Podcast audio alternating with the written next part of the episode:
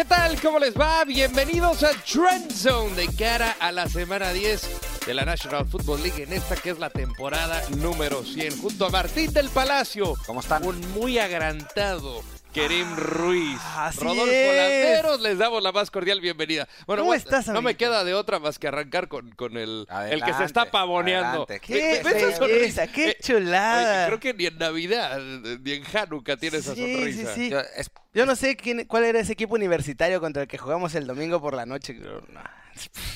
Pensaban que que iban a ganar fácil y no. jugaron hombre. contra un coreback de 42 años. Se explica, ¿no? Siempre hay una justificación para la derrota. Te voy a decir una cosa antes de presentar a Martín. Yo tengo cada vez más respeto por Tom Brady, por la humildad con la que llegó. Él solo se dirigió a Lamar Jackson para decirle, Me dijo, papi, eh, eh, Bien hecho. soy un gran aficionado tuyo, mucha suerte hoy. Y, eh, termina el partido y lo felicita. Martín del Palacio, ¿cómo está usted? Bien, bueno, yo recordaré que Tom Brady es muy amigo de Trump, pero, pero sí, sim- simplemente eso, es un, un gran coreback y un gran triunfo de los, de los Ravens eh, contra, contra Patriots. La verdad es que muy bien, muy bien eh, John Harbaugh en- con, su, con su esquema defensivo, limitando a Brady y su release eh, a la ofensiva. Pues nunca, nunca le encontraron la vuelta al juego terrestre de y súper valiente Harbaugh Eh, porque mandaba blitz casi en cada jugada. y no es fácil echarle a, a Brady y lo, lo hicieron muy bien. Se ve que prepararon muy bien el partido y el triunfo no solo fue merecido, sino que fue aplastante. Y- Así que Sí. Y aquí justamente platicamos la posibilidad que si había un equipo que podía quitarle el invicto a los Pats, Eran- era los Ravens. ¿Qué? Pero bueno, ganaron los Cowboys, así es que todo de vuelta a la normalidad. Eh, Sufrieron contra los Giants. Ah, ¿cuál sufrieron? Gato negro, papá. Medio gato negro. partido. Oh, esa es una de las grandes incógnitas. ¿Cómo entró un gato negro al MetLife? no sé, yo creo que alguien lo echó. O sea, yo creo que alguien lo tiró. Pero ¿cómo lo metes? Llegó Jerry Jones y lo. no sé. Llegó Jerry Jones y dijo: A ver, vamos a ver qué Ahí va les a va. pasar. Lo, lo que sí es cierto es que a partir de que salió el gato negro, los Giants se derrumbaron. Y como que era de esperarse, ¿no? O sea, cuando entró el gato negro, todo el mundo pensaba así como, uy. a Esto ver no está bien. ¿Para, Sí. ¿Para qué lado va a ir? Sí, ¿Para qué sí, lado sí. va a ir? Pero no, bueno, y esta Sí. temporada los Giants, bueno, los equipos de Nueva York están tuvo mejor registro el gato negro que Saquon Barkley. Pero bueno. Increíble. Y aún así fue suficiente para que me ganaran un fantasy. Hijo, la verdad es que bueno. Habla- hablaremos, de fantasy con, con Mau. Con Gutiérrez. Mau. Y, y va a haber partidos muy buenos, muy interesantes. Hay duelos eh, clásicos y por supuesto aquí vamos a estar detallando. Pero bueno, Sabrosón. tiempo del two minute trend, querido Se Ruiz. viene lo Échale. mejor, muchachos, así es, Rodolfo, amigos, allá en casita que nos ven en este su canal favorito en YouTube. Hoy es un gran día para el fútbol americano y hoy es un mejor día. ¿Qué digo un gran día? Es maravilloso día porque mis Ravens lideran el trending esta semana por obvias razones. Porque, sí, muchachos, para los Pats era una prueba dura enfrentarse a Ravens, pero ojo que para Lamar Jackson también era como una prueba de fuego porque era el partido en el que se iba a demostrar si era un coreback hecho y derecho o si como todos decían era un corredor adaptado. Y Lamar salió de ese partido nuestro muchacho con 5 estrellas. Y según los expertos, ahora somos el segundo mejor equipo de la americana. Además, como ya nos había dicho Rodo, miren nada más al The GOAT rindiéndose al nuevo The GOAT en este videíto. Y hablando de equipos súper poderosos, en segundo lugar de nuestro trending están los San Francisco 49ers, porque también gracias a ese partido de mis Ravens, ahora son el único equipo invicto en la NFL. Y obviamente los fans de la Bahía están enloquecidos, muchachos, y están seguros que si le ganan a Seattle este fin de semana, más bien este lunes por la noche, no habrá nadie más que los pueda detener de camino a su sexto anillo. Vamos a ver si es cierto que pueden. Ahí está la prueba de fuego de San Francisco. Ya vieron lo que le pasó a los Patriotas la semana pasada. En tercer lugar están los Dallas Cowboys. Aunque la verdad no es tanto por lo que hicieron en la cancha, sino más bien Mm. por ese gatito negro que se clavó al MetLife Stadium y se convirtió en la sensación. Y muchachos, es 2019, no puede pasar algo en un evento importante sin que se convierta en memes. Y tenemos de todo tipo, la transformación del gato, sus fichas como jugador.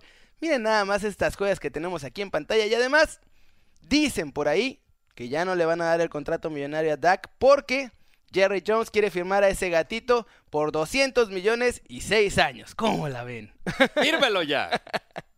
Y bueno, los Pats también son tendencia esta semana porque Los haters ya dicen que se van a derrumbar a partir de este partido que perdieron porque su calendario se pone difícil. Pero los fans recalcitrantes de los Pats aseguran que Bill Belichick, que es esencialmente el emperador Palpatine, va a ajustar los detalles que fallaron ante Ravens y que ya nadie les va a poder ganar el resto de la temporada. Y que incluso si se enfrentan a Ravens en la postemporada, se los van a escabechar facilito.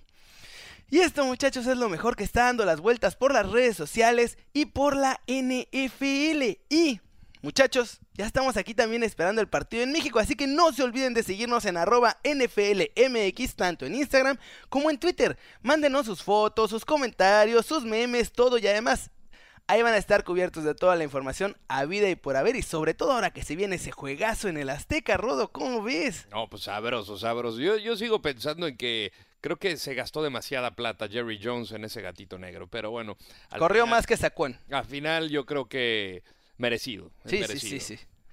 Bueno, pues merecido que el, el- lo que se le va a pagar contrato al gato. gatito. 200 millones, por supuesto, es una ganga por el gatito negro. Sí, sí, sí, sobre todo por las dudas con, con Dak Prescott. Pues Además, no que- lo podían ni agarrar. Además, además, con, con la, con la nueva tendencia de la NFL, pues la verdad es que hacen falta corebacks corredores en este, en este caso, aunque no sepan lanzar. Entonces, pues creo que, que- que puede venir muy bien. Tremenda movilidad del gato negro. Así es esto, muchachos. Bien, ¿qué les parece si pasamos a Camino al Azteca? Ya la próxima semana el duelo en la capital mexicana. Buenísimo. Estamos prepa- manos, preparando los boletos de avión ya, ya. para, para Allá llegar. vamos a estar listos. Eh, ah, Estoy, estoy esperando al, al, al vendedor de, del Azteca diciendo, ¡hay pizzas con muy- Los taquitos de mucho- afuera del Azteca. Mucho Ay, folclor, Dios mucho de mi folclor. vida. Una semana por demás interesante para los Chargers, entre los rumores de que si se mudaban a Londres, que ya Spain nos dijo que, que- que absolutamente no, en otras palabras, y obviamente el despido de Ken Wilson con- como coordinador ofensivo y, sorpresivamente, a título personal, eh, blanquearon a los Packers. Nada, A nada, ti- nada, nada de a título de a título personal, o sea, universal, Bueno, bueno, bueno, yo- no me gusta Nadie lo poner esperaba. palabras en las bocas Hasta los fans de los de los Chargers estaban sorprendidos. O sea, yo creo, que, yo, yo creo que si hablabas con Anthony Lina, él te hubiera dicho, bueno, va a ser un partido complicado, Sí, quizás. La, la típica, la típica, ¿no? Pero bueno, para hablar justamente del duelo entre Chargers y, y- y cómo van llegando el equipo de Chiefs de cara a esta semana, tenemos, por supuesto, invitado de gala, Enrique Bura, comentarista legendario de TUDN. Enrique, ¿cómo estás? Te saludo con mucho gusto. Igual, Rodolfo, caballeros, ¿cómo están? Los saludo también con muchísimo gusto. Pues sí, eh, después de que el año pasado, por las circunstancias que todos conocemos, no se pudo llevar a cabo el partido de los jefes en contra de los carneros, ahora estamos listos para este, este partido que además tiene una cuestión muy interesante porque durante mucho tiempo se mencionó que los jefes eran el segundo mejor equipo de la conferencia americana detrás de los Patriotas. Bueno, los carneros no están tan lejos, están solamente a dos juegos, así que es un partido vital para ambos. ¿Fue este partido el, eh, el que vimos que hiciera que despertara el, el cuadro de Chargers, eh, a, tu, a tu parecer, Enrique? Sí, lo que pasa, mira, transmitimos ese partido y francamente no sé qué pasó. Porque Green Bay venía de manera verdaderamente extraordinaria. Aaron Rodgers tenía cinco pases de touchdowns en su juego anterior. Los empacadores solamente una derrota en la campaña. Los cargadores batallando, particularmente jugando en casa, entre comillas, porque cuando juegan en ese escenario, en realidad están en calidad de visitantes. Hay Sí. más gente del equipo rival que de ellos. Eh, y de pronto Philip Rivers tiene un buen partido, sí eh, afectó de manera positiva el hecho de que hayan tenido un nuevo coordinador ofensivo para este partido, pero bueno, eh, Melvin Gordon que está agarrando forma poco a poco, en fin, fue un partido muy importante para ellos, cuarta victoria de la campaña, y los jefes de Kansas City que todo supone que para este domingo van a tener ya de regreso a Patrick Mahomes en el juego en contra de los Titanes de Tennessee, de manera que se viene cocinando un partido muy interesante. Hola, hola Enrique, te saluda Martín del Palacio. Pues mira, estábamos, Kerry y yo estuvimos en el estadio y no es solamente que los, que los Chargers estuvieran, no fueran locales, sino que la cantidad de aficionados de Green Bay era brutal. O sea, Sí, estadio estaba verde. Era verde, verde, verde. Y todo el mundo, todo el mundo estaba realmente en shock. A mí me llamó la atención eh, dos cosas que, que me gustaría que, que- que comentaras. Primero, eh, Melvin Gordon, 80 yardas en 20 acarreos, su mejor actuación desde que terminó su holdout.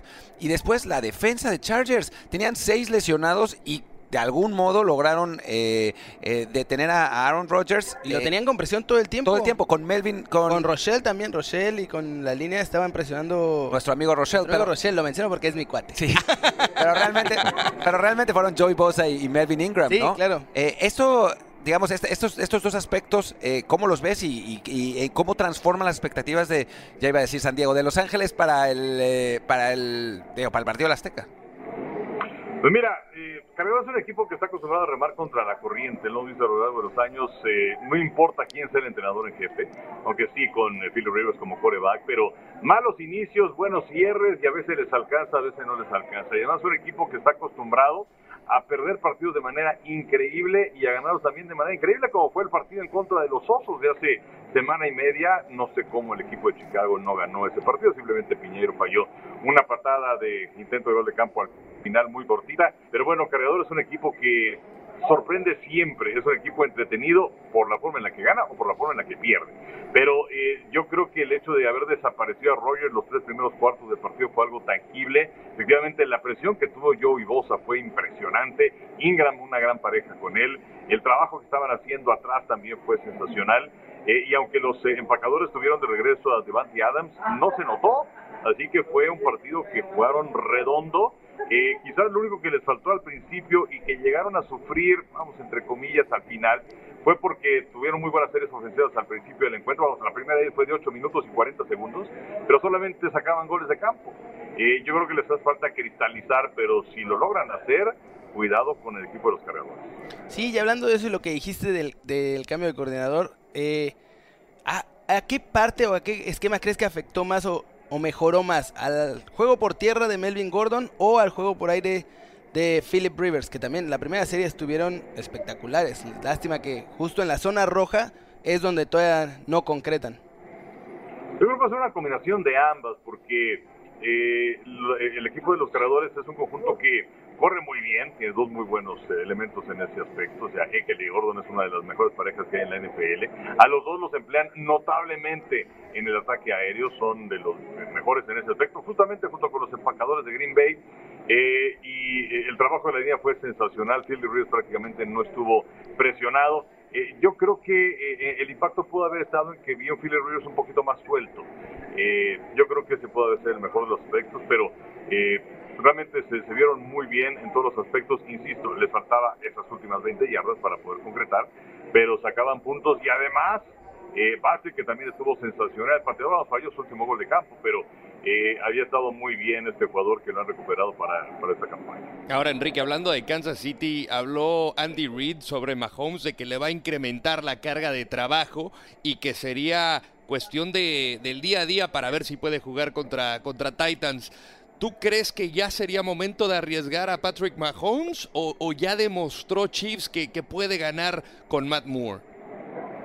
Pues Matt Moore ha hecho un trabajo sensacional. La forma en la que se acaba el partido contra los vikingos el domingo fue importante. Además, eh, los tres partidos que ha perdido Kansas City en la temporada han sido en casa, van 0-3 en ese aspecto. Hoy van 0-3 en ese aspecto jugando en su estadio en punta de flecha. Eh, ahora ya le ganaron a los vikingos de Minnesota. Eh, yo creo que Matt Moore es un gran trabajo que no se debe acelerar el proceso de recuperación de Mahomes, que es candidato para jugador más valioso y es una de las piezas más importantes de los eh, jefes de Kansas City. Pero todavía una hora antes del partido del domingo pasado en contra de los vikingos estaba en duda Mahomes. Eso quiere decir que eran posibilidades altas para regresar. Y yo creo que sería bueno eh, que estuviera en contra de los titanes este fin de semana para luego tenerlo en la cancha del Estadio Azteca. ¿no? Yo creo que para la afición aquí en México, lo importante es que ya sea que juegue contra los Titanes o no, creo que sí va a estar en el Estadio Azteca en contra del equipo de Los Ángeles. Bueno, vale la pena decir también que eh, por primera vez en la temporada, bueno, por segunda vez en la temporada, porque la lesión de Terry Hill fue muy pronto, tendríamos a un Patrick Mahomes con su mejor receptor a 100%, ¿no? Con su con esa explosividad del juego aéreo de bueno, de Hill, obviamente Watkins, eh, Michael Hartman que no lo ha hecho mal, eh, eh, en realidad es, es, un buen momento para que para que Mahomes vaya vaya afinando afinando sus armas rumbo, rumbo a playoffs, ¿no? ¿no? Definitivamente y Mira, mucho se ha hablado acerca de que Patriotas es el equipo número uno de la conferencia americana, aunque por supuesto eh, les pasó por encima a Baltimore el pasado domingo por la noche. Qué bueno, que, qué bueno que lo mencionas, Enrique.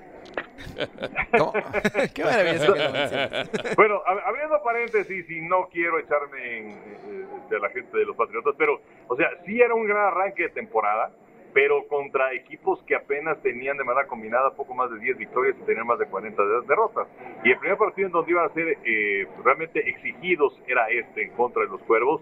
Es una realidad que quizás sea la mejor defensiva que ha tenido Bill Belichick como entrenador en jefe de esta escuadra que desde el Super Bowl estuvieron fenomenales, permitieron solamente un gol de campo de los carneros, pero eh, este, este tramo que viene de partidos de mayor exigencia, creo que en realidad ahí vamos a saber de qué están hechos los Patriotas.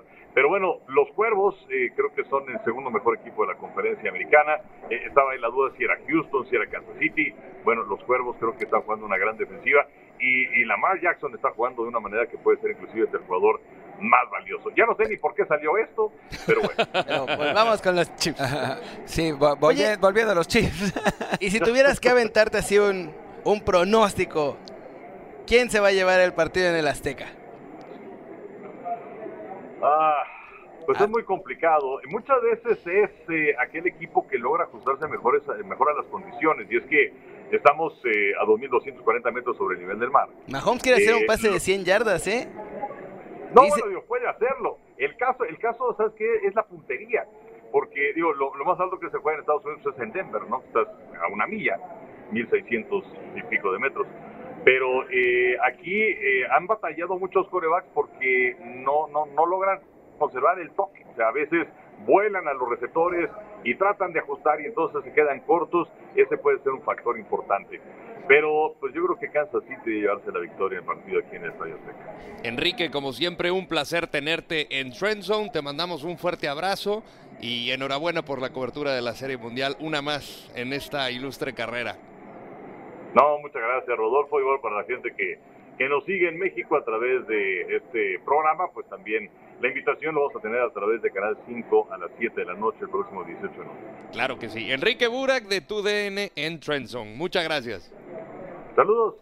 Pues así, después de nueve semanas, solo queda un invicto. Un invicto. ¿Y quién, y quién no lo hubiera dicho? son los Pats. Adiós, No gracias. son los Pats. Qué alegría. Escucho suspiros, suspiros de alegría. Qué Pura felicidad. felicidad. Y por eso nos vamos a ir hasta el área de la bahía con mi pana, el gran Carlos Mauricio. ¡Oh! ¡Vamos! Carlos Mauricio Ramírez, la voz de los 49ers en español y también periodista deportivo.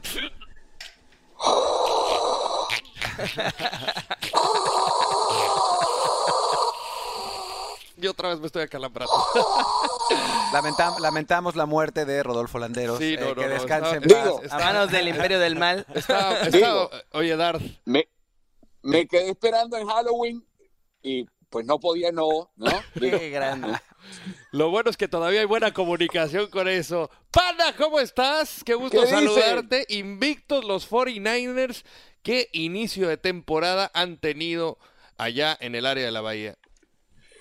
Bueno, primero un abrazo a los tres.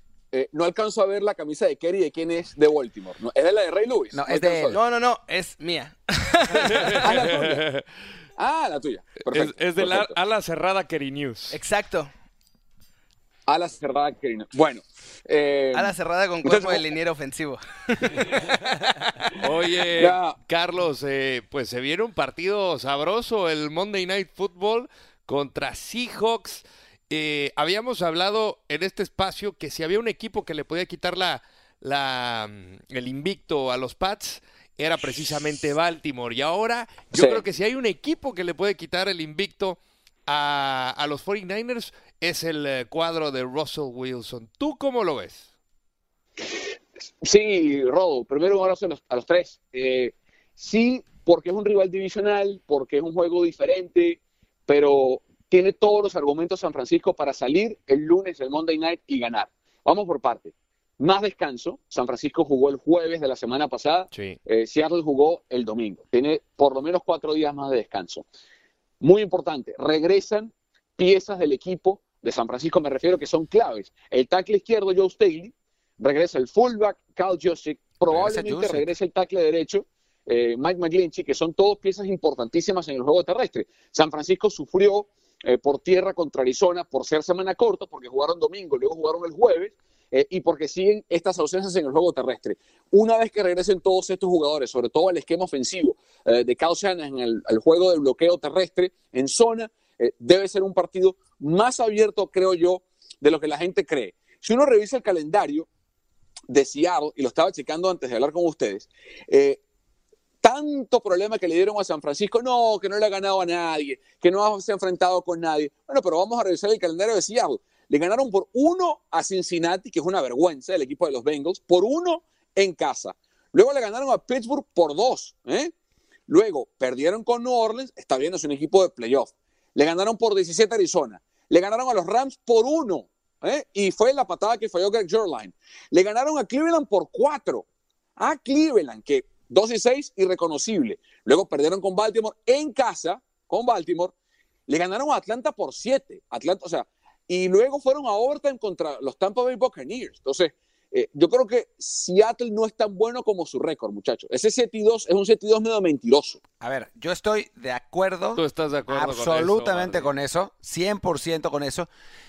Yo tampoco creo que San Francisco sea tan bueno como lo que dice su récord. Ojo. Ah, cuidado. Ese- es- e- esa es otra. Pero, pero creo que si hacemos comparación en este momento, San Francisco es, no solo es mucho mejor equipo que Seattle, sino que va a ganar caminando este partido. Los verdaderos rivales de San Francisco son otros, son para mí, son Green Bay, es Saints, es, bueno, Minnesota quizás, o sea, son, son otros rivales. A mí Seattle me parece, como a Carlos, sobrevaluado. Ahora, la pregunta es, en un, a nivel emocional, porque va a ser un partido, un Mm. partido muy importante a nivel, a nivel eh, eh, posiciones, porque San Francisco gana prácticamente se asegura la división, pero a nivel, a nivel emocional, ¿sigue siendo la rivalidad tan caliente como, Sí. como siempre? Sí, sí, sí, sí. No, hay, no quedan boletos, no quedan entradas para el partido del lunes. Eh, ya está completamente todo vendido. Eh, aparte, eh, es, un, es un partido tan importante por lo que representa para la división. Si San Francisco gana el lunes, prácticamente gana la división. Le está, quedaría Seattle con 7 y 3, San Francisco con 9 y 0. Eh, el último partido entre los dos es el último partido de la temporada, el 29 de diciembre en Century Lane. Entonces, ganar ese partido del lunes con el trazo que trae eh, los Rams y que de paso San Francisco le quedan dos partidos divisionales más después del del lunes en casa contra Arizona el 17 y contra los Rams al final de la temporada. Entonces, ganar este partido es prácticamente abrochar la división y Seattle trae bronca con San Francisco por lo que pasó la temporada pasada, eh, el juego que tenían que ganar para casi meterse eh, en playoffs y que termina ganándole San Francisco por tres de manera dramática estaba completamente eliminado San Francisco. Entonces sí, sí hay todavía mucha, siempre, a ver, con un rival divisional siempre está esa carga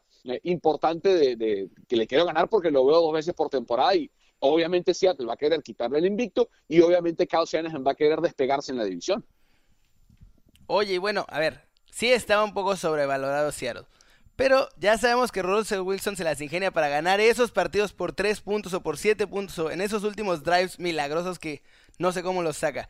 ¿Crees que el partido de mañana, conociendo cómo se maneja Russell Wilson y cómo va San Francisco, puede ser una final de conferencia adelantada?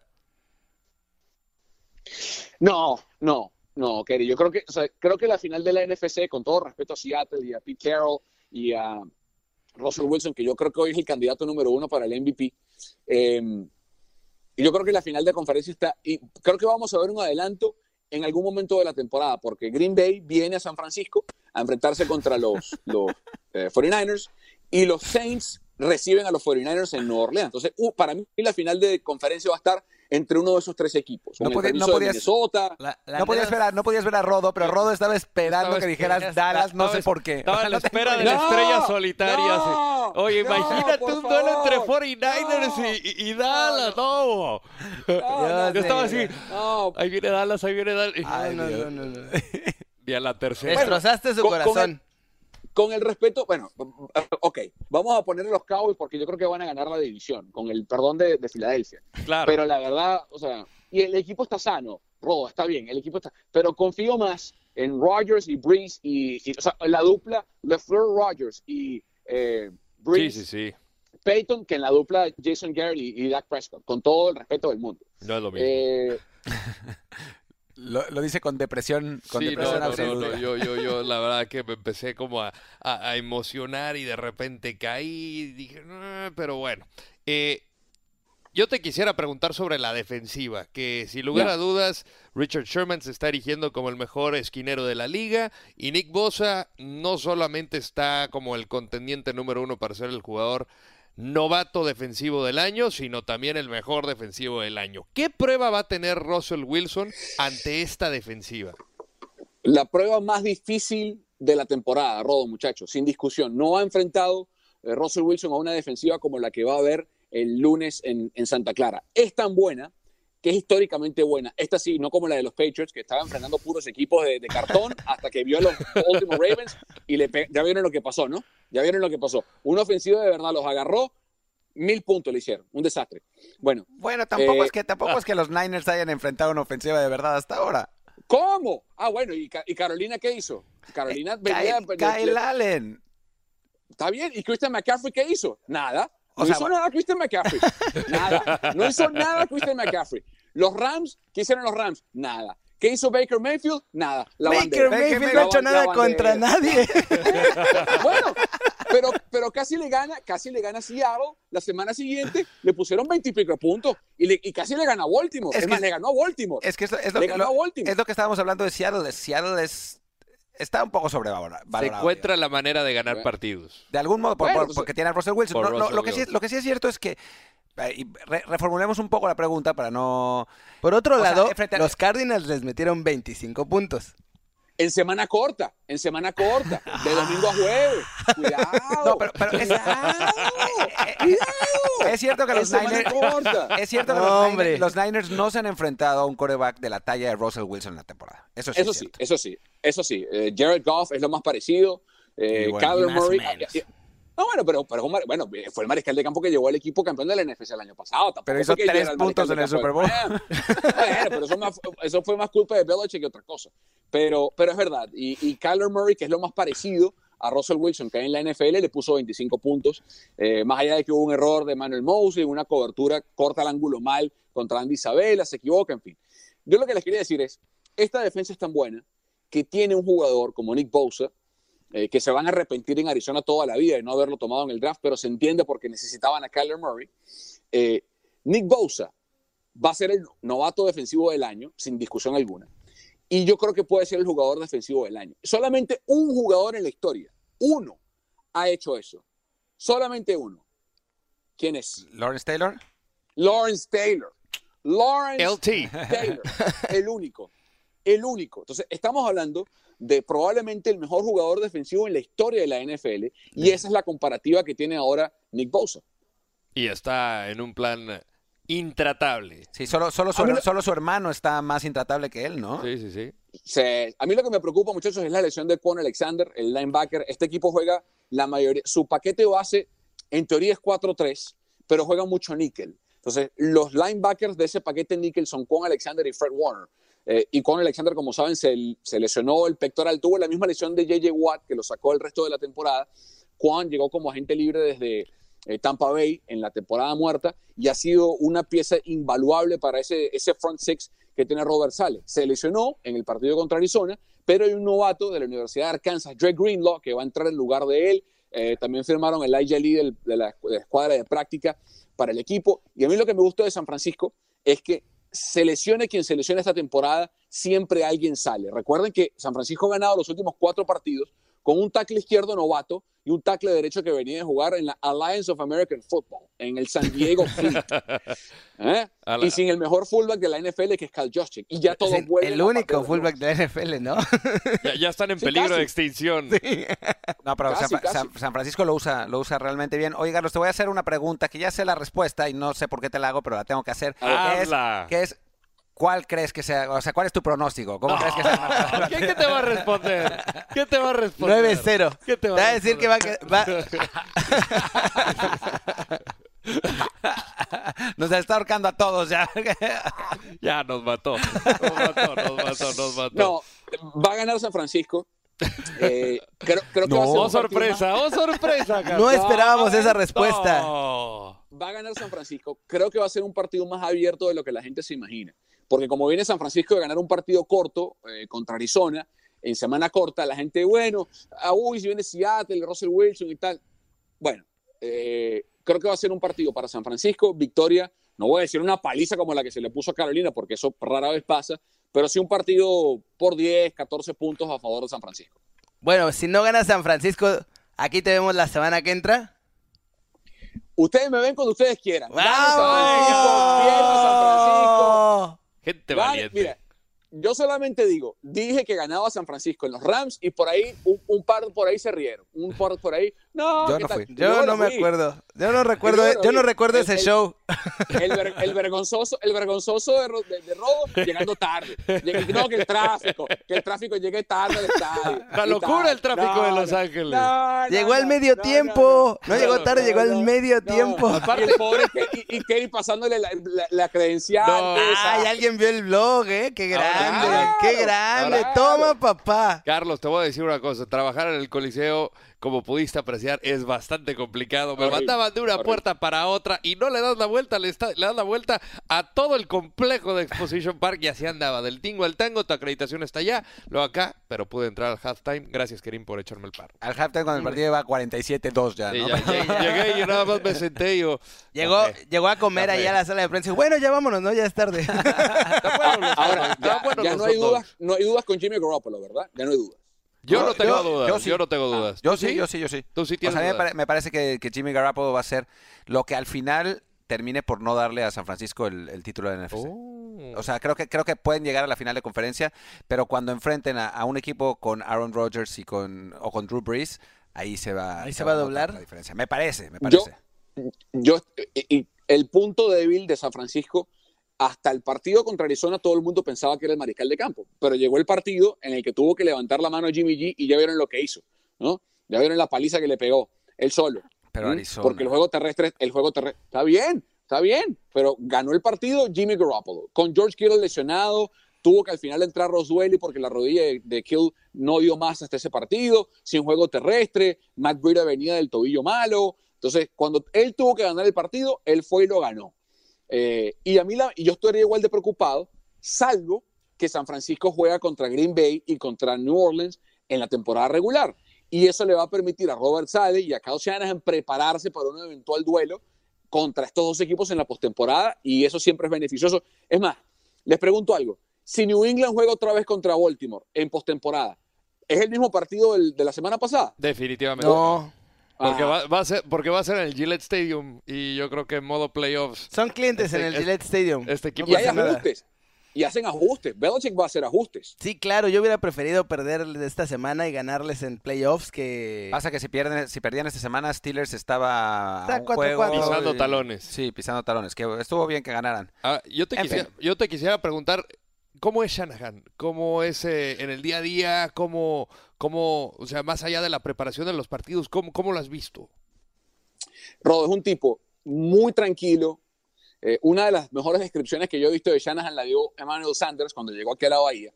Eh, usa los zapatos, a, a ustedes que les encanta, usa los zapatos de la línea de Kanye West, los Yeezy. Mira nada Esto no, esto, no es, esto no es publicidad, por cierto. Sí, sí, sí. Eh, Chavo cool. Pero sí, es, un- es un cha- exacto, tiene 39 años.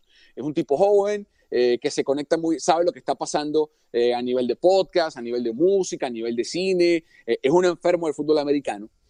Lo- obvia- ¿Cómo no va a hacerlo si su papá es quien es, Claro. Mike Shanahan? Tiene un entendimiento del juego superior, pero es un tipo muy humilde.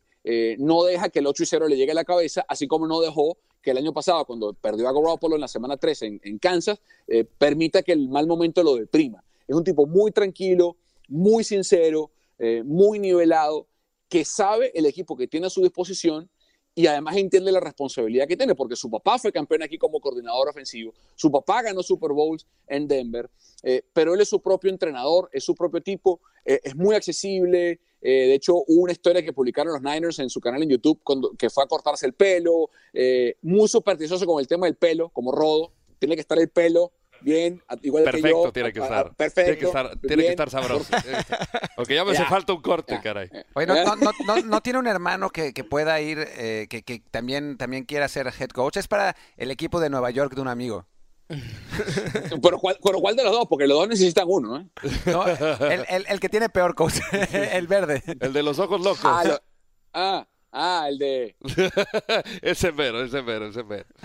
No, Ah. no diremos el nombre para no ofenderlo. Adam Gates. Exacto, exacto. No, no vaya a ser, no vaya a ser que se ofenda, no vaya a ser que se ofenda. Eh, Carlos, pues muchísimas gracias como siempre, que sea una semana interesante, que se vea al máximo, sabemos la rivalidad que hay entre los dos y pues ahí estaremos en contacto, te vemos por acá la siguiente semana. Gane o pierda, San Francisco. Venga. Hágala. Ahí está. Estamos aquí la semana que viene. Carlos Grande. Mauricio Ramírez desde el área de la Bahía, ahí en los estudios de Telemundo. Muchas gracias. Abrazo. Abrazo. Caballeros, yo no sé ustedes, pero quiero presumirles que me fue no bien, me fue excelentemente bien en mi fantasy. En mis cuatro ligas las gané, eh, fue celebratorio, la verdad que... No, me urge que alguien venga a ayudarnos. ¿A quién le podremos llamar? y ahora, ¿quién podrá ¿A quién ayudarnos? podremos llamarla? ¿A ti ¿Cómo te fue en el fantasy, Martín? Ok, ya. A, ya a lo lo- dije. a los Jets les fue mejor. Eh, bueno, bueno, ya con eso eso es todo lo que puedo decir. güey. Por eso vamos a sintonizar, a invocar a nuestro gurú, fundador de Estadio Fantasy, colaborador de NFL en español, hasta las tierras cachanillas, con el buen Mau Gutiérrez. Mi querido Mau, ¿cómo está usted?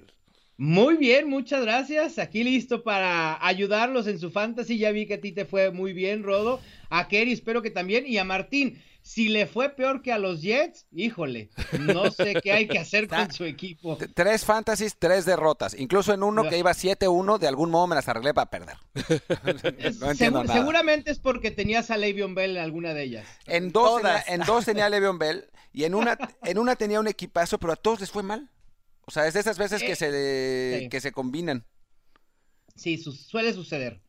Pues mira, para esta semana 10 nos vamos a arrancar con el Stardom Serum. Si te parece por posición, Mau, eh, ¿a quién eh, pondrías, a quién sentarías de los corebacks? Mira, de corebacks voy a, a obviar a los que ya sabemos que deben ser titulares, ¿no? A Drew Brees, Kyler Murray, Aaron Rodgers. Me voy a enfocar en opciones eh, menos eh, llamativas. Philip Rivers contra Oakland, el propio Derek Carr enfrentando a los Chargers y Ryan Tannehill de los Titans enfrentando a los Chiefs me parecen buenas opciones. Mm. En dos, en quienes no confío para semana 10, son Kirk Cousins enfrentando a Dallas y a Jared Goff enfrentando a Pittsburgh, quien esa defensa ha estado muy bien desde la llegada de Minka Fitzpatrick. Ok, yo ahora mismo estoy mandando para afuera, obviamente, a Cam Newton porque ver, está en eh, Injured Reserve y lo que- lo Deshaun que- Watson tiene bye. Venga, che, para acá, Derek Carr. En lo que lo hace Rodo, cuéntanos qué onda con los receptores. Mira, los receptores como buenas opciones, Emmanuel Sanders, quien ha tenido dos semanas espectaculares con su nuevo equipo, los 49ers, haciendo gran química con Jimmy Garoppolo. Y también John Brown de Buffalo ha sido constante, doble dígito en formatos PPR en casi todas las semanas. Me parece una buena... eh, opción enfrentando a Cleveland, que no da una en ningún lado del, del terreno de juego, ¿no? Ni de defensa, ni ofensiva, mucho menos que decir de Baker Mayfield. Y en cuanto a opciones que no me gustan, quizá no lo vayan a creer, pero DK Metcalf, que ha sido la revelación de los receptores novatos, no me gusta su enfrentamiento contra San Francisco, una defensa que pudo limitar bastante bien a Christian Kirk la semana pasada. Creo que pasará lo mismo con Metcalf y Larry Fitzgerald, que ha, estido- ha estado de capa caída las últimas tres semanas. Y de Josh Gordon ni hablar, entonces, ¿no? No, realmente no confío mucho en, en Josh Gordon. Es una buena adición en general para los Seahawks y sus esperanzas para playoffs, pero no tanto para fantasy. Oye, Mau, y de los corredores, porque tengo un problema importante. Tengo a Alvin Camara y a Mark Walton, pero me falta uno. ¿Quién Pues, puedo agarrar Mark- para que? Porque ese Walton no va a jugar. No, Mark Walton está suspendido las próximas cuatro semanas. Ahí, si estás desesperado, bueno, Kellen Balach se convertirá en el corredor titular de Miami. No tengo eh, gran eh, evaluación para él. Realmente no es un, un corredor que me guste y su proyección semanal no me agrada. David Montgomery de Chicago probablemente no esté disponible en tu liga, pero es una gran opción. Dos touchdowns la semana pasada. También Marlon Mack de Indianapolis. Creo que cualquier corredor que enfrente a Miami, excepto Le'Veon Bell, es una buena opción, ¿no? Eh, en cuestiones un poco más profundas, pudiera ser Jamal Williams, el propio Ty Johnson de Detroit o Trey Edmonds de Pittsburgh si se confirma la baja de James Conner. Estoy grabando toda esta Vamos. conversación, eh, estoy grabando toda esta conversación. A ver, ¿qué me dices de alas cerradas, Mau? De los alas cerradas, eh, ¿qué te podemos decir? Realmente ha sido una ¡Qué complicada- temporada! Sí. Estaba, estaba escribiendo el artículo para nfl.com en español y me percaté que, por ejemplo, Hunter Henry, con cinco juegos jugados, y Will Disley, que lleva tres semanas en la lista de reserva de lesionados, siguen siendo top 12 en puntos fantasy totales. Eso te dice muchísimo de la posición este año. Como buenas opciones, Mark Andrews, a pesar del bajón que ha tenido en las últimas tres o cuatro semanas, me parece indiscutible de titular enfrentando a Cincinnati. Lo mismo Gerald Everett enfrentando a Pittsburgh. Y como opciones a dejar en la banca, Vance McDonald, quien ha estado muy volátil, y Kyle Rudolph, quien a pesar de que se benefició de la ausencia de Adam Thielen, no veo que tenga una buena semana porque Irv Smith, el novato, ha estado jugando en muchos más snaps. Eh, Austin Hooper, ni hablar, ¿no? Ese hay que ponerlo siempre aunque juegue con Nueva Orleans, ¿no? Titular indiscutible, sí, sin duda. Es el, el tight end más prolífico en puntos fantasy en lo que va del año. Y bueno, tenemos algunas preguntas de nuestros, de nuestros amigos tuiteros que, que siguen en la cuenta y que te, te conocen a ti y están desesperados. Así que te voy, te voy a hacer, te voy a hacer algo. O sea, para no decir su nombre, eh, eh, él escribió todas las preguntas. Sí, Incluyen algunas preguntas. de ustedes, ¿no? A ver, arroba Martín Delp. no, Mr. Málaga. ¿A quién alinear? ¿Kirk, Landry o Beckham Jr.? Ah, complicado, pero si quieres potencial, creo que Christian Kirk tiene un techo más alto que el que puede tener Odell Beckham, que ha sido una decepción total este año. ¿Quién hubiera dicho eso hace Sí. unas cuantas semanas? ¿no? Sí, ¿no? No, y yo pensé que Odell Beckham tenía potencial para terminar como el mejor wide receiver en fantasy este año haciendo dupla con Baker Mayfield. Yo también lo pensé. Creo que varios, pero ya. Homeless Mayfield. Pueden editar del video, por favor. Sí, sí, sí. A ver, eh, Roberto, Roberto Montano. ¿Eckler o Damien Williams? Uy, complicado, muy cerrado, pero creo que Austin Eckler puede tener un techo más alto, sobre todo por lo que Oakland ha permitido por aire a corredores, 60 yardas en promedio por juego y cuatro touchdowns totales. Ok. Esta, esta es una pregunta interesante de la que yo creo que sé la respuesta. Pero, pero quiero que quiero que nos la diga, nos la digas porque debe ser, debe ser algo que, que- que llama la atención de los, de los de la gente que no sabe tanto de fantasy. ¿Qué quarterback sería mejor para lo que resta de la temporada? ¿Tom Brady o Lamar Jackson? Mm. La mar. Sí, sin duda, Sin Lamar duda, Jackson es pero sin mejor duda. opción. Qué grande ver, eres, Tom- Mau. Tom Brady, ¿Cómo te quiero? no, conste, a ver, que no estoy diciendo que Lamar Jackson sea mejor quarterback. que Claro, Tom claro, Brady. claro, claro. que quede claro. Pero el calendario creo que también es más favorable para Lamar Jackson. Le queda Cincinnati, Houston, los Jets y Cleveland en las, en las 12 semanas finales de Fantasy Football. Y lo que puede producir por tierra le da un plus impresionante al coreback de los Ravens. Y... Arroba Rodolfo Landeros. Arroba Rodolfo Landeros. Eh, semana de bye para la defensa de Pats. ¿A quién podemos entrar al quite? Mira, hay buenas defensas esta semana. Los Ravens, eh, extrañamente, Mm. están altamente disponibles en las ligas de NFL.com. También los Giants enfrentando a los Jets, Chicago contra Detroit, Steelers enfrentando a los Rams y pudiera ser Tampa Bay enfrentando a Arizona.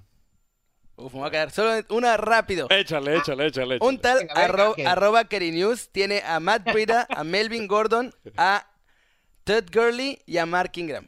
¿Cuál le conviene usar para trade y sacar mejor mejor regreso? provecho. Híjole, pudiera ser Melvin Gordon aprovechando su gran semana contra Green Bay de más de 20 puntos fantasy. Creo que es al que le puede sacar más provecho. Yo diría Ah. que, yo diría que, que fuera Mark Ingram y, y un tal Martín Delp te podría Sí, dar. que ¿no? lo Le pudiera venir bien, ¿no? Por ejemplo. Querido Mau, como siempre. Perdón. No, gracias. No, iba a decir un nombre. David, Mongo- David Montgomery me parece una gran opción para buscar vía trades para lo que resta de la temporada. Tiene el calendario más fácil para corredores. Ok, eso es Bien bueno saberlo. saberlo, es bueno saberlo. Eh, Mau, como siempre, muchísimas gracias por ampliarnos los horizontes y ojalá que podamos sacar más billuyu de tus... eh, Ya espero que sí. Sí, sí, sí, sí. Tú jue- juegas por dinero, yo Les juego por el placer Yo juego de por la amor victoria. al deporte. No, yo juego por dinero. vergüenza. Yo sí juego por dinero. Ligas de dinero y ligas nada más de orgullo. Yo- Les mando un abrazo. Abrázate. Mau Gutiérrez, colaborador de NFL en español y por supuesto en eh, fundador de Estadio Fantasy desde Mexicali, Baja California. Ah, es momento de chilear un poco, aunque veo que eras largo. Digo, e- es el rostro, el, digamos, la reacción de una temporada larga. ¿Me equivoco? No, no te equivocas si todavía no se acaba. Apenas, apenas llegamos a la mitad. Venga, venga, venga. eso Todo, es- todo se puede. Podría ser peor. Mira, yo solo tengo dos palabras para Pod- decir. este podría, podría ser un delfín. No, pero nos acaban de ganar. O sea, pues, e- esta es la consecuencia. O sea, esta es la consecuencia. Yo solo tengo dos palabras que decir y es fire gaze. Sí. Ya está. Ya de plano. estuvo, estuvo bien. Estuvo bien. Ay, No, perdón, no, que- no. Quería, quería echarle más leña, pero bueno, perdón. Lo lograste, Lo siento. lo lograste. Lo siento, lo siento, lo siento, pero esos son los divisiones. Vamos a pasar a la siguiente semana. Pasemos. No, vamos a chilear. Tenemos de entrada, a partir de las 12 tiempo de México, la 1 de la tarde tiempo del Este, Chiefs contra Titans, Cardinals, Bucks, Giants, Jets. Uy. Se duelo neoyorquino. ¿En, en serio, ¿En serio lo van a pasar, pasar por televisión? ¿Voy a Sí, tener que, sí, que, sí, que sí. aguantar ese suplicio? Sí, sí, sí. Falcons contra Saints, Bills, Browns, Ravens, Bengals, Lions contra Bears. Entrándole al platito fuerte, tenemos Dolphins contra Colts, pero bueno, tenemos invitados especiales. Ulises Arada, que lo conocemos ya perfecto, ya es un, un infaltable, el que puso de pick a los Ravens y está haciendo su debut. Atención, ¿eh? este es su debut, su presentación en el programa. Walter Trenzoni, bienvenido Walter, qué gusto tenerte por acá. Vámonos por partes. Gracias, Bigotón. ¿Cómo estás? ¿Qué tal a todos? como mango MVP, petacón. Ulises. Oye, este... Walter. ¿Qué tal? ¿Cómo estás, Ulises? La verdad que contentísimo de estar eh, como invitado el día de hoy aquí en su programa de Trend Zone. Va a ser eh, una, una, un parteaguas para Trend Zone, teniendo a Walter acá con nosotros. Ulises, qué gusto saludarte. Encantado de estar de regreso con ustedes, muchachos. La verdad es que ya tenía rato que no nos veíamos y que no platicábamos de NFL. Me falló darles ahí mis pick de los Ravens. Obviamente, eh, yo dije que iban a ganar, pero no lo dije en Trenson, entonces no cuenta. Pero venga, Así es. Lo- lo- Así es, Ulises. Si no lo dices, no, no, no cuenta. Ay, si no lo digo ¿qué en pasó, MVP? no cuenta. Est- est- Yo lo vi Así en NFL es. en español, así es que para mí sí cuenta. Venga. Bueno, bueno. Estaba mejor con la bolsa, pero bueno, ya, ya, ya me la tuve que quitar. El ridículo ya está. Hola Ulises, ¿cómo estás? Hola, hola Walter. Hola Walter. No sé qué pasó con Rolando Cantú, que Sí, no, se le no extraña. vino hoy, ¿no? no, no quiso, no quiso. Mira. Rolando está ocupado de semana corta, tiene Thursday Night Football, es un gran analista y, bueno, este me mandó aquí, me dio su, su espacio para poder platicar con ustedes. El- la realidad es que ustedes le van a puros equipos maletas, es la, esa es la realidad. Entonces, empezando por ti, MVP, este, los Jets, perdiste contra Miami. Yo sé que no estaba en, en los últimos segmentos, pero vamos a discutir eso. La verdad, ¿qué, qué te pasa? Ya cámbiate. Tenemos que Estás- discutir, estás realmente tenemos que discutir eso. Me- Fíjate. me- o sea, a- Estás mal. a- además de la, de, la, de la tortura que, me, que tuve que padecer el domingo por el resultado, ¿quieren que lo discuta también? por favor. Claro que Oye, también, ayúdenme. Ya, ya, quítate la- Jackie, esa Jackie de los Jets, ya lo hubo tres semanas al hilo, papá. Cámbiale, dale vuelta, dale vuelta al jersey. No, nomás me la Cómprate la de, la de visitante o algo. Nomás es- son dos semanas, pero además nada más me la puse para expresar mi descontento con la bolsa de papel como buen aficionado de los Jets. Bueno, Pensé que iba va a a ir... poner bueno esto. Sí, Oye, sí. y tú, bigotón, oye, esos bigotes de bagre que traes, ¿eso qué? ¿Cómo de qué de bagre? Andas picando ahí a, a las chavas. Mira, o sea, Este, ¿qué- este, qué este onda Walter, con este? Walter es, es, es un Walter de armas Sí, tomar, no, ¿eh? no, o sea, no, está bravo, salió con los cuchillos afilados, oye. A mí me dieron chance, me dieron chance de participar con ustedes y aquí anda, vamos a andar. Oye, nomás su primo, nomás su de- primo mercado pasó a mejor vida y este Sí, ya no, ya- ya le. Quiero los reflectores para mí. Oye, este bigote, cálmate, por más de que ya manden a la Vancomer a, a Minshew, no significa Pe- que... esa era mi siguiente pregunta. La leyenda vive, ¿eh? La leyenda vive, Walter, la leyenda vive. Oye, pero es más como el de Baker Mayfield, ¿no? Del final del partido. Bueno, un, po- un poquito tirándole a Rogers, ya, ya quiero tirarle a Rogers, No, pero... nomás le falta el traje de vagabundo. Eso, es- eso sí no lo trae. Qué barbaridad, no hay respeto por el compañero de trabajo. Oye, Walter, atiéndame, Ulises, de, de una vez, ¿no? Ya, ya digo, ya que Vientos, Ulises, eh, ¿das el clima o qué haces, eh, Ulises? ¿Por qué siempre dices vientos? No entiendo eso. ¿Qué palabra es esa? Es de chilango, perdón. No, no se Ah, me puede quitar el acento chilango. Oye, Muy bien. Oye, te felicito porque tu backdrop está muy bien esta semana. Veo que ya este, pusiste ahí unos libritos y unos balones. Se ve muy bien. Felicidades. Ya, ya se le puso un poco de producción. Ya, ya, ya no está aquí la, la mudanza. Entonces, nos falta algo de los Cardinals, pero eh, No hay, Es- no hay mucho que Ah, elegir. No hay no, mucho yo que si veo, el rol y le digo, y si no lo veo mejor. Es que, es que so- solo, solo tienes cosas de, de la NFL, ¿no? De la Allianz Football League no tienes, ¿no? Exactamente. De los hot shots. Sí, sí, sí, de los hot shots. Oiga, pues vamos a entrarle en materia dispuesta con los partidos de la semana y vamos a arrancar con el duelo entre Chiefs y Titans. A ver, Walter, comienzo eh, contigo porque todavía claro, estamos, claro, estamos, gracias. estamos, estamos, estamos vi- debatiendo si deberían de arriesgar a Patrick Mahomes, darle oportunidad a Matt Moore. Vamos a ver, a ver, ¿cómo planteas el partido tú? Yo la verdad siento que este Patrick Mahomes eh, es un coreback titular, es un coreback que obviamente lo tienes que cuidar y si los doctores o los analistas o no sé si está al 40% o al 15% o si te lastima, yo la verdad lo cuido un poquito más. Matt Moore, quieras o no, es un coreback que tiene suficiente experiencia para manejar el plan de juego. Este, yo no lo, yo no lo, no lo arriesgaría para nada, en- especialmente en contra de un equipo como los Titanes, que la verdad no tienen esa identidad en la posición de quarterback.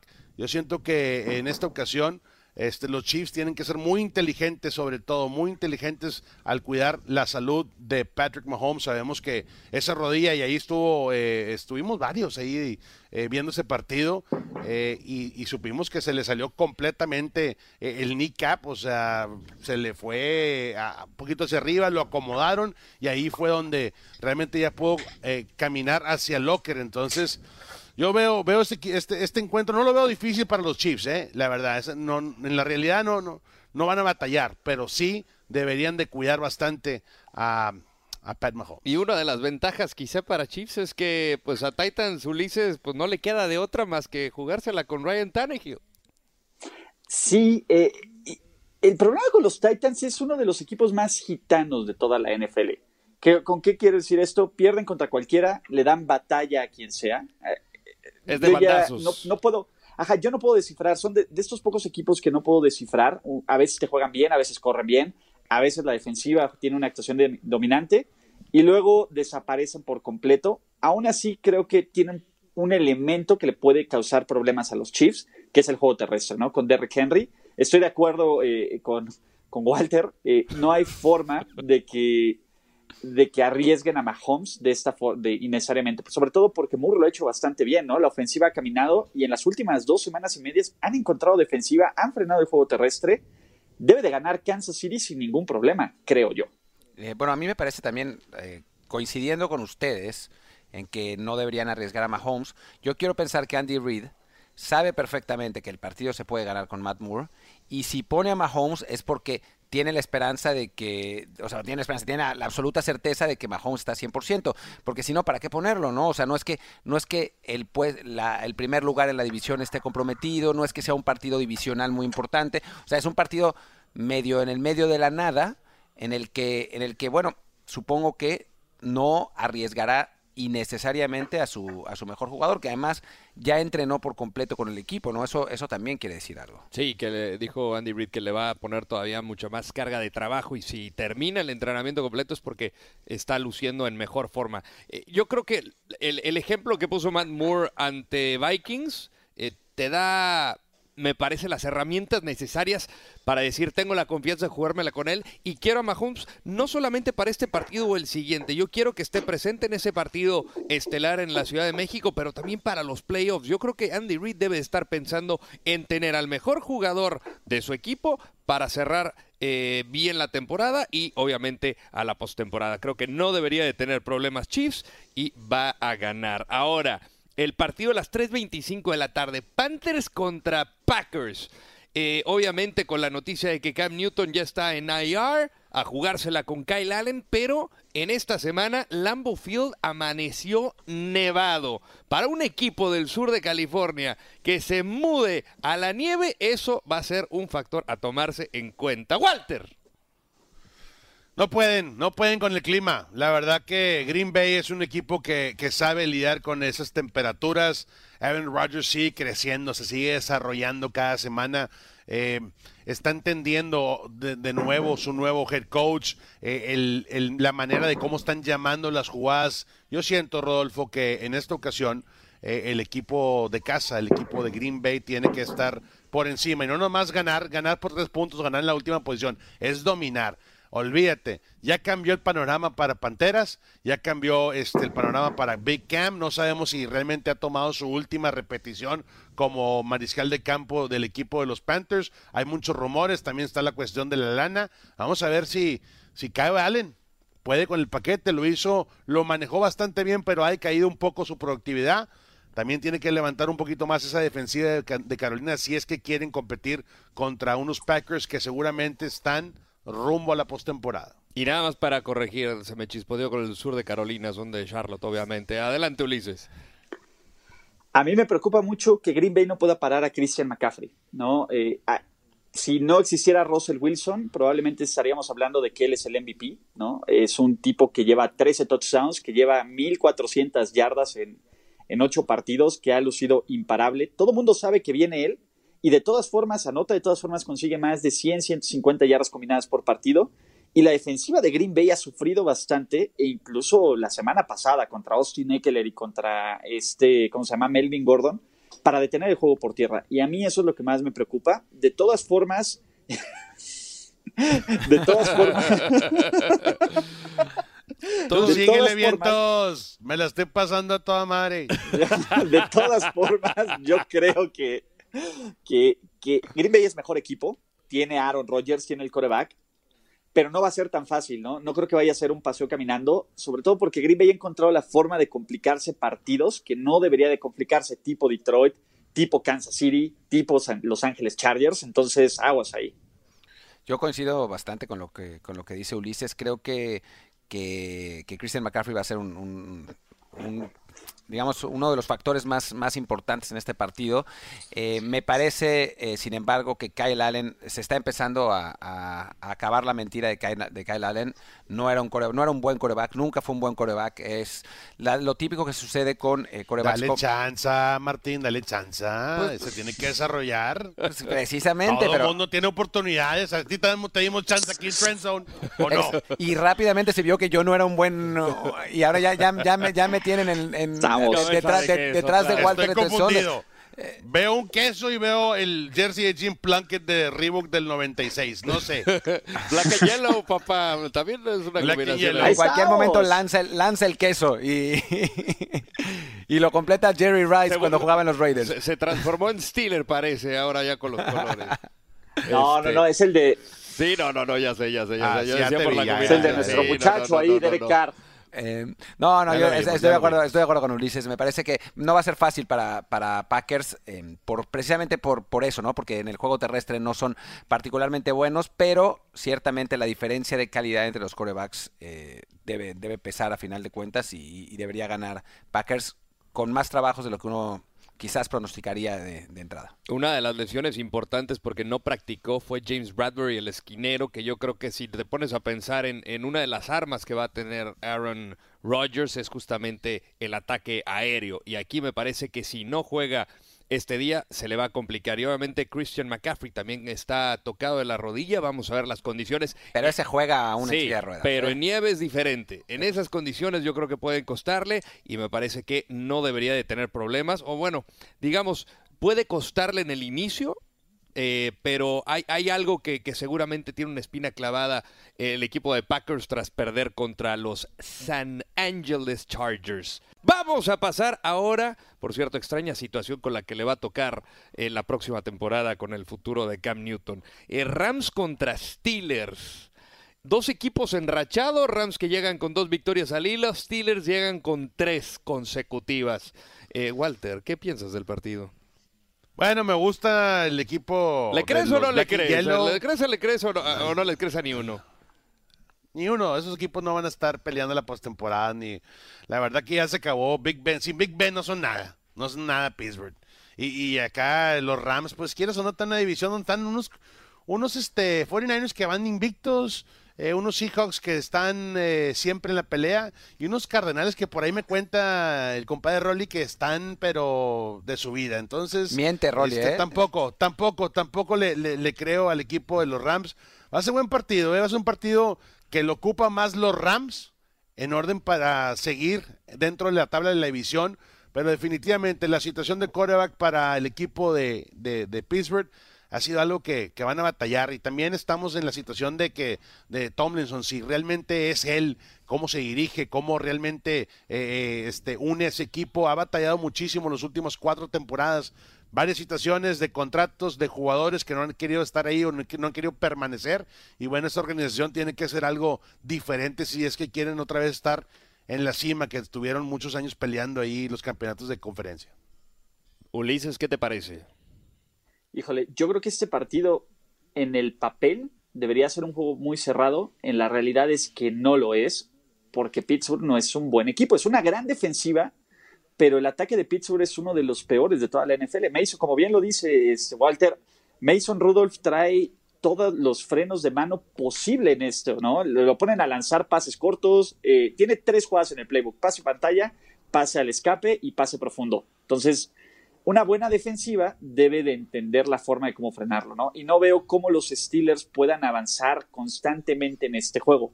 ¿Qué ha pasado con Pittsburgh? Es un equipo que se roba muchísimo el balón, eh, es una de las mejores defensas en este departamento, pero no todas las semanas vas a jugar contra Brian Hoyer, no todas las semanas vas a tener tres entregas de balón. Y ya vimos que estos Steelers, a pesar de robarse cinco veces el balón contra un equipo como los 49ers, pierden. A mí no me gusta este partido para Pittsburgh y, ojo, los Rams tampoco son la máquina que vimos el año pasado, ¿no? Es, es un equipo que así va 5-3, que sí podría ser líder de varias divisiones que no fuera la suya en la NFL, pero que tampoco es nada espectacular, ¿no? Que, no, que ha encontrado, que ha fallado para encontrar este ritmo a la ofensiva, que Jared Goff está, digo, solo porque Mitchell Trubisky está llevándose todos los reflectores de, Y no de de todo lo que está haciendo mal.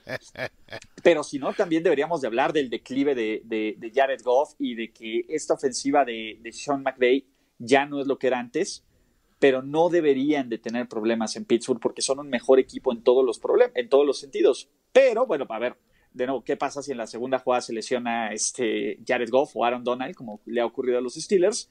Pero si no ocurre nada extraordinario, debería de ganar los Rams y sin mucho problema. Vamos a tener debate aquí. A ver, Por fin. venga. Por, por fin. Black and Yellow usted. A ver, yo Black and Yellow no normalmente, pero, pero ahora sí. A ver, para, para mí el partido también va a estar parejo, pero hay algunas, algunas circunstancias que son interesantes y que me parece que eh, favorecen a los Steelers. En primer lugar, los Rams no tienen línea ofensiva. No tienen, es un desastre la línea ofensiva de los Rams. Toda la temporada ha tenido problemas, ahora tienen, tienen lesionados. Cada vez que Jared Goff, que además es uno de los peores quarterbacks de la liga eh, bajo presión, Oh. no, bajo presión, bajo presión. Ay, ay, ay, Eh, cada vez que enfrenta a un equipo que con buen pass rush, sufre. Y eso es lo que va a pasar en este partido, ¿eh? Porque la defensiva de Pittsburgh presiona bien, genera, como, como bien dice Ulises, muchísimos turnovers, bueno, muchísimas pérdidas de balón, perdón. Por Está la pochez, bien, perdón todo, por la todo mundo, pochez. todo mundo, Eh, todo mundo vamos a pochar, vamos a pochar. Pocheemos, pochemos. Eh, y entonces lo va, lo va a tener realmente complicado. Y bueno, Todd Gurley no es Todd Gurley, no es el mismo, no es el mismo de siempre. Y, en, y del lado del lado de Pittsburgh, es verdad que, le, que en principio le tendría que costar trabajo avanzar porque, porque bueno, la de Jalen Ramsey es un gran, un gran corner, eh, Mason Rudolph no es un gran coreback, le la, la defensiva de los Rams eh, contra la carrera es una defensiva muy buena, pero los linebackers no son buenos. Y si algo tiene Mason Rudolph, de lo poco que tiene bueno, son esos pases intermedios a los, a los corredores que eh, le permitieron avanzar el- la semana pasada y a final de cuentas ganar ese partido y que ahora pueden ser muy complicados para los Rams. Eh, a lo que voy es, los Rams, como también coincido con, con Ulises y con Walter Trenzone, no son el equipo que eh, eh, eran el año pasado, tampoco son el equipo que muchas que- que su récord indica. Y me parece que los Steelers tienen una buena oportunidad de ganar un partido, porque además de ganar este partido y meterse a la lucha por playoffs, porque además la defensiva es una defensiva, si no de élite, ahí. Yo paro el debate, van a ganar los Rams, ya tranquilos, con todo y Tú le vas a los, tú le vas a los Cowboys. con, con todo y Brandon Cooks que va a Oye. estar. No, tranquilos, tranquilos, van a ganar los Rams. Pues, ¿qué tranquilos. tienes de MVP? No, traes, tra- traes pero demasiado choro ahí. No pasa que los, nada, Que los Steelers no y que. Mason Rudolph y, y Conner y la línea ofensiva con Pouncey. No sirven, señores. Con- si no está Big Ben, no pasa nada. Con todo Ese y- equipo es Big Ben y compañía y empieza con el mariscal de campo. No creo que van a ganar este fin de Con semana. todo y Brandon Rams- Cooks en protocolo de conmoción, Rams van a ganar. Ahora sí, ya, ya, ya, ya quiero pasar al partido bueno, al bueno. Vikings contra Cowboys. Agárrense, agárrense. Walter, Walter, cuidado, ¿eh, Walter? Porque te, Pues esperemos que esperemos que no salgan los gatos esta vez. Los gatos de los Cowboys. Oye, ya, ya lo quieren oír. Ya, ya, ya firmaron a Silvestre el, el gato. A Garfield, el gato gordo. O sea, por favor, los Cowboys lo hicieron bien. Contra pero de gigantes. Otra vez. Calendario fácil, marcador alto. Se aprieta con los Saints, no pueden. De repente les tumba también una jornada a los Jets. Son muy inconsistentes los Cowboys, pero en esta ocasión yo creo que eh, el equipo de Minnesota es más balanceado, viene, viene jugando bien. Eh, Kurt Cousins, Cousins, quieras o no, tiene una efectividad de las mejores que hay ahorita completando pases, no está entregando la bola, no la arriesga, señores, que es algo que tienes que cuidar especialmente en la mitad de la campaña. Si logras eso, es muy probable que te, te- te enroles y te encarriles hacia, hacia, eh, el, el fin de la temporada. Y es lo que está haciendo el balance, el juego terrestre con Dalvin Cook, con este Alexander Madison, la defensiva también está jugando bastante bien. Zimmer los tiene, pero bien pulidos ahorita. Así es que yo en esta ocasión, yo creo que el equipo de Minnesota tiene muchas posibilidades de pegar a los Cowboys que van también con mucha confianza y con muchos gatos ahí en la banda. Mm, señor Arada, algo me dice que usted lo voy a tener que fichar para la estrella solitaria. A ver, lo escucho. Mira, este es el de los partidos más difíciles porque tengo estadísticas para estar a favor de los dos y en contra de los dos.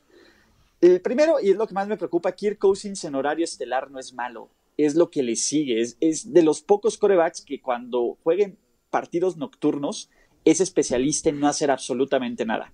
Tenle fe, que Ulises, ya lo has visto, ya lo has visto, Ulises, haciéndole el pep rally allá a los jugadores, a- animándolos a todo el mundo. sí, sí, ¿Lo has visto? "You like ya mejoró that" y eso. todo. Antes Pero, era muy ver, maquilado, pero- no sabía ni qué estaba haciendo. Ahorita ya, ya sabe el vato qué, qué tiene Walter, que decir. Aguas, aguas, Walter. Ahí te va este que está aún más preocupante.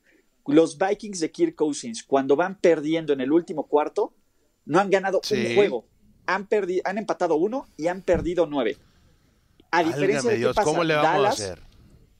Dallas y por lo menos eh, los Cowboys creo que llevan 34 o 44 victorias seguidas cuando van ganando por 7 o más puntos en el último cuarto. Básicamente esa es la anti-estadística para creer en los Vikings. Sin embargo, ¿qué me gusta de los Vikings? Eh, creo que Minnesota es un equipo que, que tiene la presión de ganar si no se les despega Green Bay, básicamente. Entonces, por ahí yo creo que podría, el ataque terrestre es muy efectivo, eh, tienen muchísimo más talento en todas las líneas y es uno de los equipos más completos que han enfrentado los Cowboys, pero los Cowboys también son un equipo peligroso, ¿no? Tiene una muy buena defensiva, Dak Prescott cuando empieza a tener orden y cuando empieza a tener este, constancia, No lo hay. juega bien. Y lo más importante, Zeke Elliott. No lo hay. Zeke Elliott es, es el motor de este equipo y ya vimos que a los, por- a los Vikings se les puede correr. Pero, pero yo creo que este va a ser un partido atípico para los Cowboys, va a ser el juego donde no todo les va a salir bien y que Minnesota va, a do- va a dominar de principio a fin, aunque se va a cerrar. Yo voy Vikings también, aunque no estoy convencido, pero voy Vikings. Yo, yo la verdad, la verdad es que estoy muy emocionado por este partido porque son dos de los grandísimos candidatos al, al Super Bowl. De acuerdo con sus fans. Lo- tanto los fans de los Cowboys como los fans de los Vikings insisten en que van a ganar el ¿Quién cree Super Bowl. los Vikings van a estar en el Super Bowl? O sea, no, no sé, no sé de qué drogas consumen, porque yo las quiero para poder decir que, que los Jets también son candidatos al Super Bowl, porque francamente, eh, no, hablando en serio, va a ser, va a ser un partido, un partido parejo. Eh, no sé qué diablos está haciendo. Es el score. No sabes a Ah, es el Skol, es el Ay, Skol. por favor. Te quedaste en Barcelona, Pues son- son- son tú, tú sigues pensando en el, en el viejo continente. Eso ¿Qué- es como de Tulum. Ey, Sí, parecía- o sea, y, con, y con los anillos, además. Creo que eso fue de un festival en Tulum, Walter.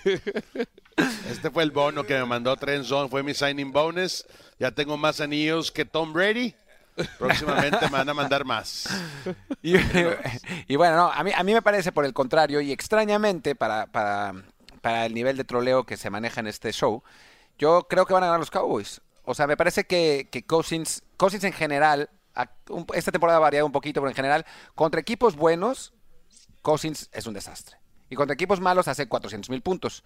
Entonces, ahora, Dallas, dentro de lo que cabe, no es un equipo candidato al Super Bowl realmente, pero es un equipo de buen nivel que seguramente estará en playoffs, entonces a Cousins le va a costar trabajo. Y además, no va a estar Adam Thielen. Y eso para mí es fundamental, porque por más bueno que sea Diggs, eh, Lecon Treadwell incluso no, no, tuvo un mal partido la semana pasada, pero por más que tenga ese tipo de armas, Thielen es uno de los mejores eh, eh perdón, receptores de la liga.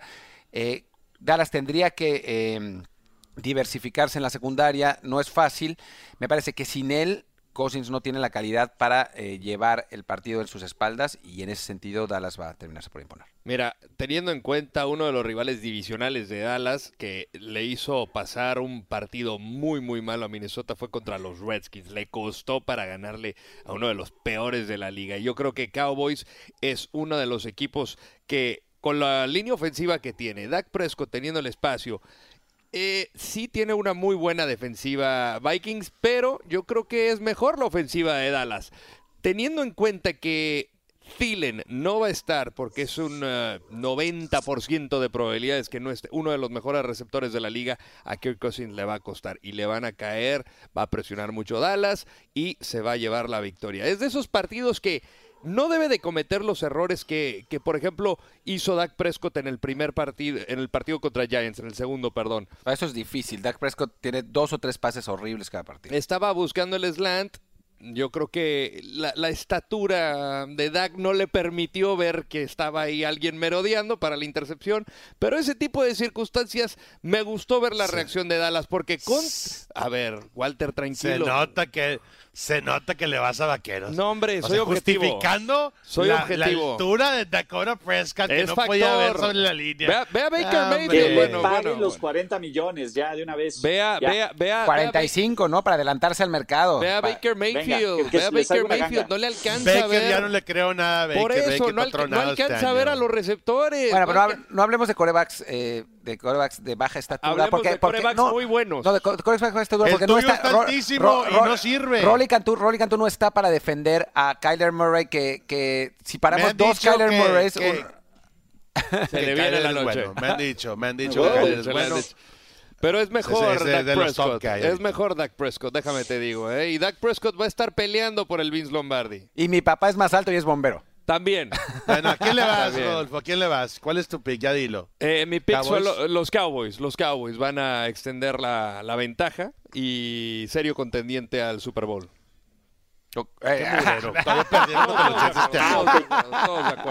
no, no, no quieres mi bolsa, no quieres mi bolsa. Sí, Ya, se déjeme lo en hubieras paz, pasado. Déjeme en Se paz. Bueno, pasado. hablamos la siguiente semana, hablamos la siguiente semana. Ya Claro. verán, ya verán. Este, picks, ¿ya? Así rápido. Eh, Venga.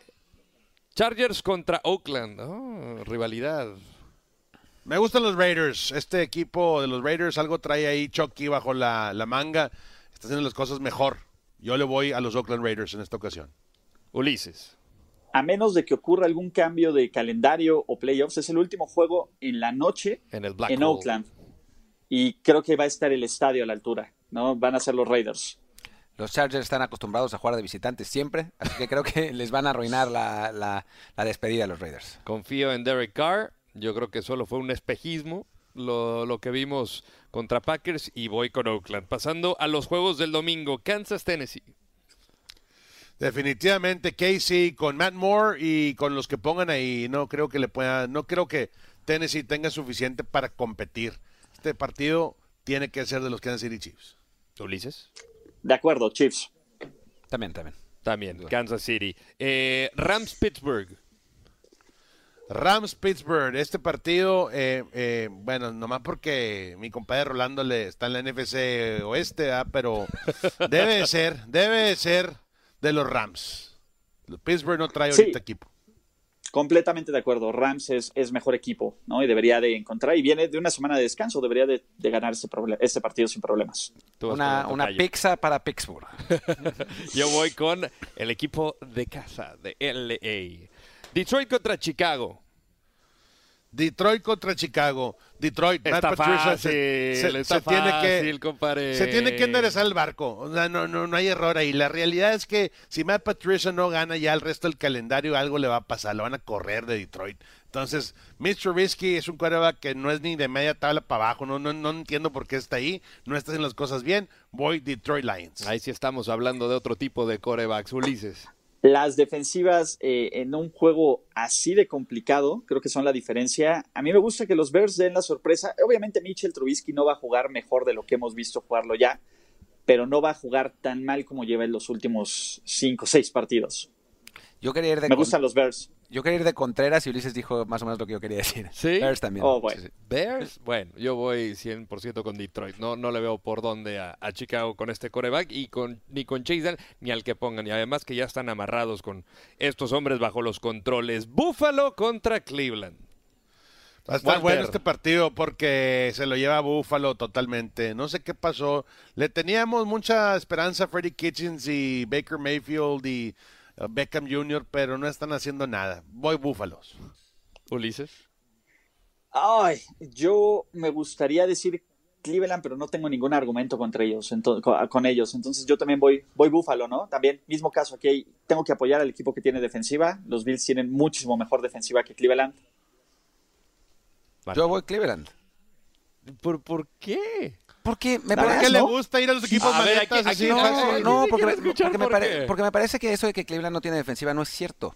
O sea, es un equipo que está psicológicamente no, no en, en el mejor lugar posible, pero contra, por ejemplo, contra Patriots no jugaron mal defensivamente. Cometieron una serie de errores insólitos, francamente, y Contra los Broncos, por Dios, ¿viste lo que les hizo Brandon Allen? pues, les hizo 16, ¿Quién era? tuvo un par de pases largos y ya. Y con eso fue más que suficiente. Así juegan los Bills a una jugada grande. La diferencia es que Bills tiene mucho mejor defensiva. Pero bueno, está bien. Tú dijiste Browns. Venga. Yo digo, yo digo Browns y, y el, la próxima semana me reiré de ustedes con un bigote de Baker Mayfield. De rodo, porque a mí ya Sí, claro, claro. A mí me- ya me- Yo voy con, con Buffalo, tremenda defensiva. Josh Allen ha crecido como coreback en su segundo año. Y, y Cleveland, pues tristemente, porque sí pensé que iba a ganar por lo menos ocho partidos. No es ni la sombra de lo que fue en la pretemporada. Eh, Carolina contra Green Bay. Carolina contra Green Bay. Ya lo habíamos platicado brevemente y yo voy Green Bay Packers. Aaron Rodgers va para arriba, señores. Ulises. Packers, sí. No, no, no hay, no hay pierde ahí. Se acabó la mentira de Kyle Allen, Packers. Packers, Lambeau Field, nieve, voy Green Bay. Miami contra Colts. Walter. Bueno, este Walter. Jacoby Brissett sigue más lastimado, pero me gusta Frank Wright y el sistema que trae voy Indianapolis Colts. Ulises. Fitzmagic. Estamos ¿Será? en la parte de la Fitzmagic ¿Será? donde todos empezamos a creer antes de que se caiga. Y aquí. Fitzmagic, muchachos. y Aquí, viene la aquí- sorpresa aquí de la va- semana. Uh, mira nada más. Hot take. No, hombre, Miami solo le gana un equipo horrible como el mío, a Colts, totalmente. Pero no te preocupes, que los Jets también le pueden ganar equipos grandes como a los Cowboys. Sí. Sí. Bueno, yo sé Con que eso se- rescató toda la temporada. Sé- sé que ¿A quién le- sé ¿A que quién se le están- importa Dallas? Sé, sé que está a todo, a todo el mundo. A todo el mundo. A mí no. A todo el mundo. Bueno, lo siento, lo siento, Martín. Bueno, yo voy con Indianápolis. Lunes por la noche, eh, perdón, eh, domingo por la noche, Minneapolis, eh, Minnesota contra Dallas. Sabemos que los Vikings van a ganar este partido, no sé ni por qué. eh, es tema de discusión. Voy Minnesota Vikings. Los Cowboys no traen nada este año. Mm, Ulises, ya me has dicho. Cerrado juego, yo también voy Vikings, pero no lo veo tan fácil. Yo, yo sí ¿Cómo lo veo How- muy fácil. Muy, about- muy fácil. How about them Cowboys? Una cosa así. ¿no? How about them Cowboys? Bueno, pues no, no me atrevo a gritarlo con tanto entusiasmo, pero Cowboys? Cowboys, Cowboys. Yo sí lo grito. Y por favor, cámara no, te- 1. no te emociones tanto. Cámara Martín. 1. Cámara 1. How about them Cowboys? Vamos, carajo. Lunes por la noche, ahora sí. Seattle Monday contra Niners. Se Va a mantiene el estar bueno este partido. Yo creo que mi pick de la semana, la sorpresa, como dice Ulises, yo creo que va a ser los Seattle Seahawks en San Francisco. Voy, Ulises. Se- voy Seattle. ¡No! Los 49ers van a ganar y los 49ers, ojo, van a ganar fácil este juego. Este es el Richard Sherman Bowl Uf. y esperen por lo menos una intercepción de, de Sherman. Wilson es un gran coreback, es candidato al MVP, va a sufrir esta noche. Espectacular temporada de Sherman. De, Uf. de acuerdo con Ulises, la diferencia de calidad entre los dos equipos es gigante. Va, salvo el coreback, por supuesto. Oye, pero- no, no se pero- acuerdan que casi le, pega, le pegaron los Cardenales. Me dijo mi compadre Rolando que casi le pegan Tres a los puntitos, ¿no? 49ers. Tres puntitos. Pero no le pegaron, no le pegaron. Mira, Dígale a sí, Rolando ¿No creen que, que, no le los Seahawks, pegaron, ¿no eh, creen no que le los pegaron. Seahawks van a hacer mejor papel en San Francisco? Claro que sí. Es mejor Mira, equipo, tienen un le van mejor coach, pegar. Que eso sí es, este, ¿cómo se llama? Sí, un, un coach que no para la jugada, que, que no pide tiempo fuera cuando ya frenan, ¿no? Eso sí tiene mayor mérito, pero creo que Seattle es solo Russell Wilson, solo su ataque aéreo, y se acabó. Es un equipo al que se le puede correr, se le puede pasar. Vean lo que les hizo Tampa Bay la semana pasada. Yo creo que para la semana 11 todavía vamos a tener invicto gana 49ers. Y con esto cerramos Trend Zone de la semana 10. Eh, Walter, bienvenido. Aquí es tu casa cuando quieras. Eh, sabes que... Les mando mucho, mucha suerte a sus picks, pero sobre todo que MVP se cambie de equipo para el próximo año. Ulises, un placer saludarte. Ulises, hazte así una base, un permanente. Así, mira, tenemos el mismo pelo. Mira, Sí, me mira cae, más ¿eh? que el mío es ver, ahí va. güero. Ahí Ahí va. va. Y otra cosa, Rol, ¿le mandaste los gatos al vecino de Ulises o qué? Porque se, se- se escuchaba ahí la perrera municipal. Sí, sí, sí, aquí entró el, el audio, se metió ahí, pero encantados, ¿no? Eh, de, de estar con ustedes, siempre es un placer venir y, bueno, conocer a Walter, qué, qué- maravilla, ¿no? Sí, sí, Gracias, señores, por la invitación. Esperemos que me, me siga pagando la producción. Mándenme más anillitos porque se me... Digo, quiero empatar a Tom Brady, a Robert Kraft. Yo creo que sí podemos llenarlos, ¿no? Que me manden Ese un es- poco es de mi ese- pago. Que nos manden un poco de ese dinerito. Señor del Palacio, No, MVP. no, no me pongo la bolsa de nuevo porque se vicia el micrófono, pero ni siquiera dijimos picks del partido de los Jets. Así de mal, así de terrible está mi equipo. vez, Así que vez. bueno, pues. Gana es- los Giants, gana eh, los Giants. Pero por supuesto. Pero Eh, no, que yo quiero que gane Jets. yo en fin, en fin. Jets. Adiós, bolsa. Bueno, bueno, bueno. Con esto nos despedimos. A nombre de todos los que hacen Trendzone, acuérdense, candidato al Super Bowl. Este equipo de Boys in Blue. Gracias y hasta la próxima. Without the ones like you, who work tirelessly to keep things running, everything would suddenly stop. Hospitals, factories, schools, and power plants, they all depend on you. No matter the weather, emergency, or time of day, you're the ones who get it done. At Granger, we're here for you with professional grade industrial supplies. Count on real time product availability and fast delivery. Call clickgranger.com or just stop by. Granger for the ones who get it done.